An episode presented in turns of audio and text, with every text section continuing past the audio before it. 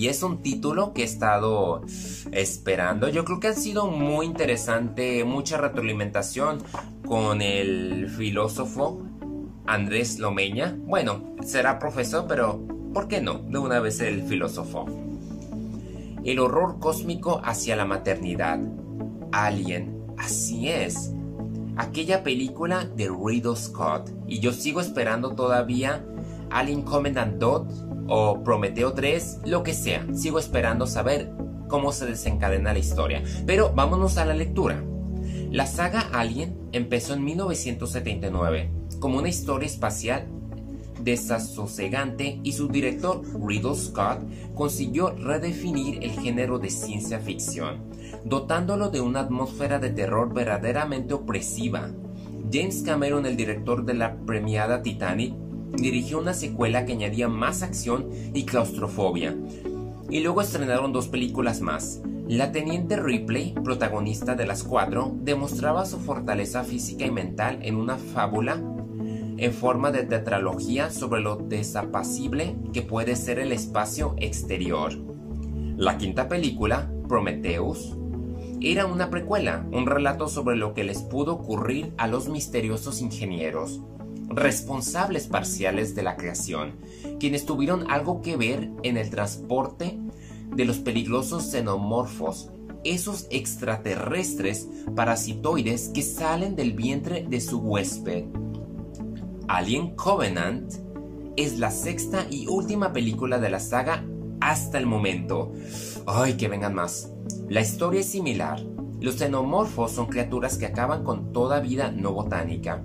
Su rasgo fundamental es que evolucionan rápidamente, reutilizan el ADN del huésped y se transforman en algo más mortífero.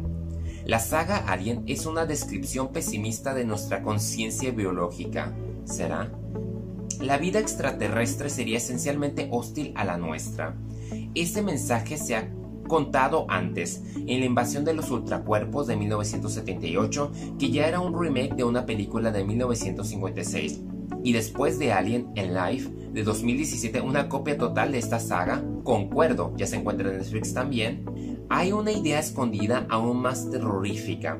Alien muestra nuestro asco ante la conciencia reproductiva, el nacimiento, las mutaciones e hibridaciones. Todos los procesos biológicos se manifiestan de forma invasiva, sanguinolenta, como si la idea del nacimiento mismo fuera un hecho repulsivo y enfermizo.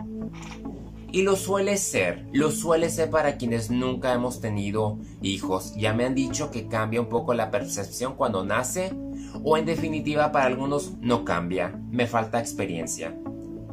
Toco madera. Esa es la clave del éxito de Alien, su capacidad para mostrar la tocofobia. De tocos, nacimiento y fobos, miedo. El miedo patológico al parto y a la idea del embarazo. Covenant significa en español convenio y puede referirse al arca de la alianza. Esto es nuevo. El cofre con las tablas de piedra de los diez mandamientos donde yacen los preceptos divinos, el origen de la ley moral.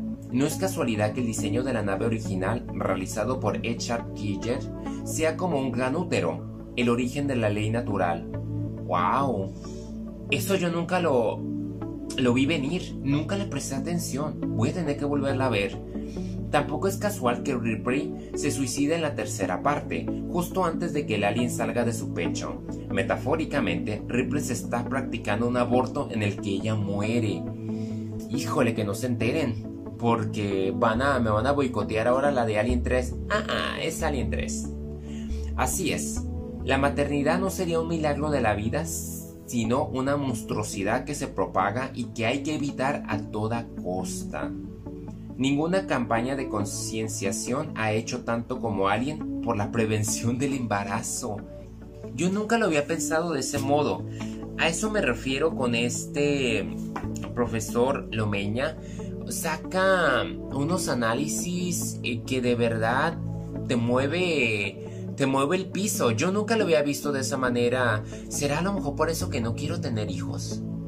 Voy a tener que ver ahora las películas de Alien. O sea, no sabía que estaba, que eso trascendía en su interior. Obviamente al final de cuentas sigue siendo una película, pero las películas son como que son como lo que también expresa el autor y pese a ser un horror, yo siempre he dicho que las de Alien, Prometeo, han manejado es, ese cuestionamiento religioso de la humanidad, ahora de la maternidad y de la procreación y espero, espero con ansias conocer la historia que va a conectar directamente con aquellos eventos.